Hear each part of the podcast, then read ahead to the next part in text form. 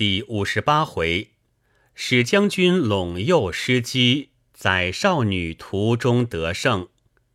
话说三人走了几日，行至中途，只听过往人传说，史毅业已被难，随即暂行。这日来到小瀛洲山下，天色已晚，三人止步，意欲密殿歇宿。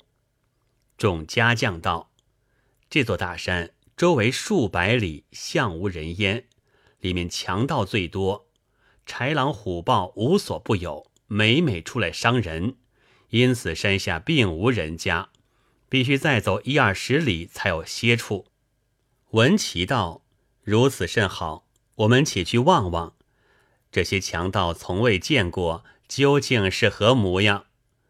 程志听了，不觉发急道：“二位贤弟，你看天色夜已黄昏，不但山路崎岖，难以上去；即使上去遇见强盗，你又何能见他模样？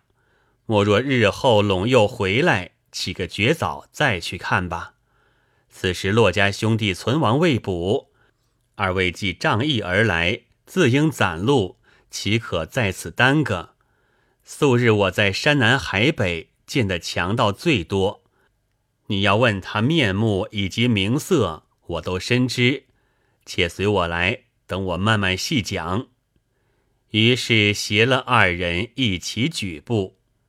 文师道：“请教兄长，世间强盗是何面目？共有几等名色？”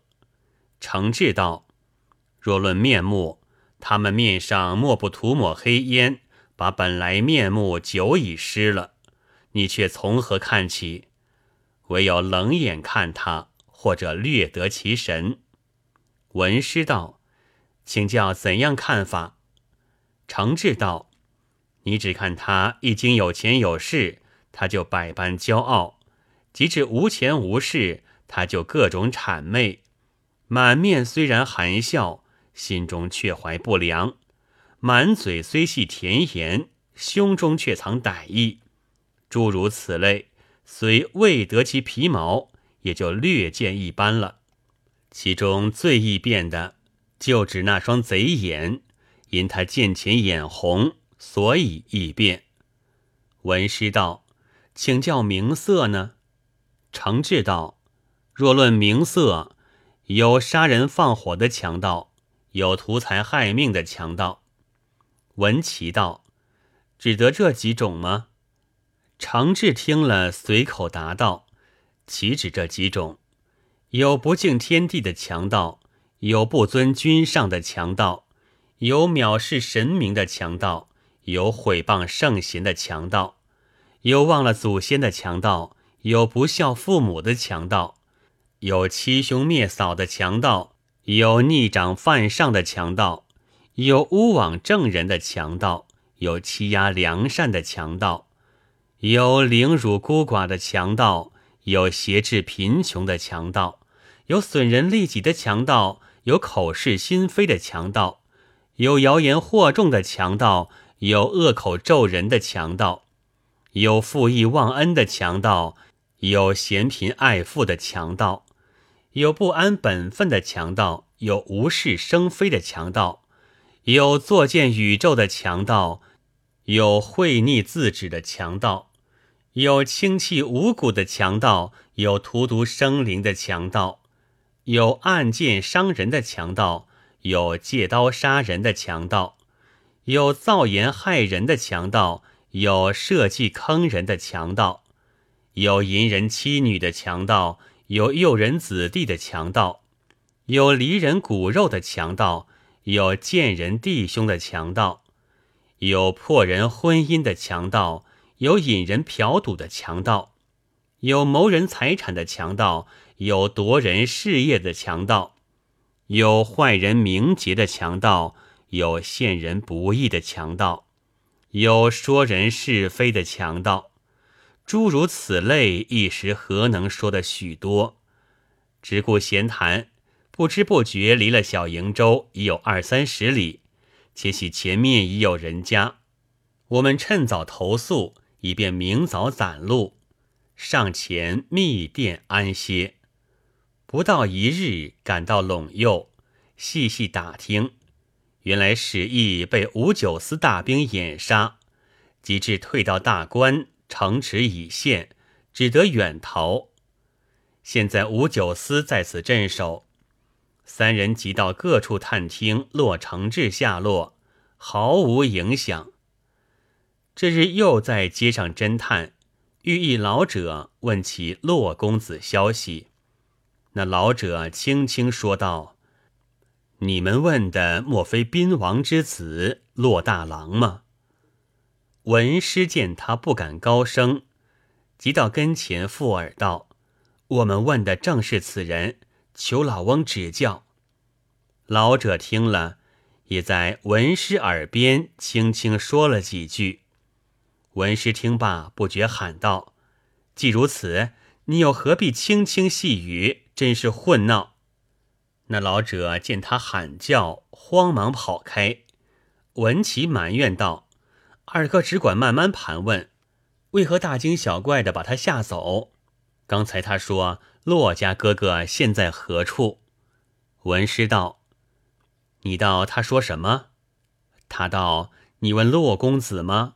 我说：“正是。”他道：“你们问他怎么？”我说：“我要问他下落。”他道：“原来你要问他下落，我实对你说吧。我只晓得他是亲命要犯，至于下落，我却不知。”于承志道：“这个老儿说来说去，原来也同我们一样。”文师道：“谁知我低声下气，恭恭敬敬，却去吃他一个冷闷。”文琪搔首道：“杳无消息，这却怎处？”此番辛苦，岂不用在空地？三人一连又找数日，也是枉然，只得商议，且回淮南。走了几日，出了陇右边界。这日又到小瀛洲山下，文师文琪正想上山望望，忽见有员小将带着一伙强人，围着一个女子在那里战斗。战了多时，那小将看看抵挡不住。于承志道：“远远望去，那个少年宛似骆家兄弟，可惜不能问话，这却怎好？”文师道：“我们何不助他一臂之力？”文琪道：“既是骆家兄弟，承志哥哥且去同他答话，我们与这女子迎敌。”即同文师身边各取利刃。迎了上去，大喊道：“女子休得逞强，我二人来了。”当时斗在一处，于承志叫道：“那位可是骆家兄弟吗？”骆承志听了，瞥了女将，把于承志上下打量，虽多年未见，究竟面貌相似，因大声问道：“尊驾莫非徐家哥哥？”因何到此？于承志慌忙上前，把面头血书，今同文师文琪来此探听贤弟消息话，略略说了几句。因问道：“贤弟到此几年？为何与这女子争斗？”骆承志道：“此话提起甚长，我们把这女子杀了，慢慢再讲。”各举利刃。一齐上前。那女子虽然武艺高强，哪里敌得四员小将？看看刀法散乱，力切难支。忽听远远有员小将喊道：“骆家哥哥，并诸位壮士，休要动手，莫把我的小姨子伤害。我史树来了。”骆承志连忙跳出圈子，叫道：“史家兄弟。”此话怎讲？史树道：“兄长且请三位壮士暂停跪守，小弟慢慢讲这缘故。”众人听得明白，只得驻守退后。女子叫道：“原来是史树表兄，为何却在此处？”洛承志道：“既是亲眷，此非说话之地，且请上山慢慢再讲。”大家一齐上山，走了多时，进了山寨，女子往后寨去了。骆承志指着史树向于承志道：“此即史伯伯之子，名叫史树。当日兄弟自军前分手，逃到陇右，见了史伯伯，成了血书，蒙史伯伯收留，改为骆姓。”命跟教师习学诸般武艺，至今十年有余。史伯伯久欲起兵保主上复位，因常观天象，武后气数正旺，唐家国运未转，耽搁多年。这几年武后气运日渐消败，紫薇园已吐光芒。昨因武后回光返照，气运已衰。正好一举成功，不料起兵未久，竟是全军覆没。史伯伯不知逃奔何处，小弟同史家兄弟蒙史伯伯派在后队接应，因大势已去，只得带了本队一千人马逃至此山。山上向有数百强人聚集多年，他见我们弟兄骁勇，情愿归降。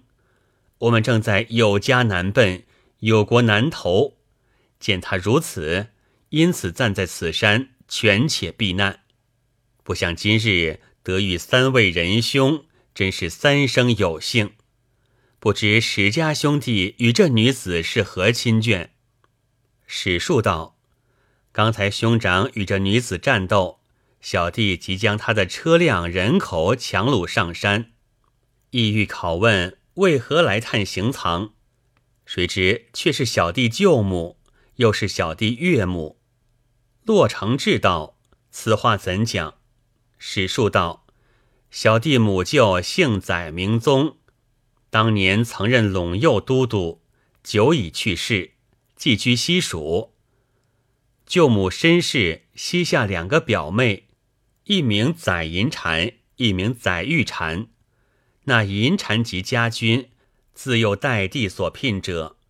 刚才那员女将就是玉蟾，因考才女一事，同了母亲姐姐，并两个姨表姐妹，一名闽兰孙，一名碧全真，回籍复试，从此路过。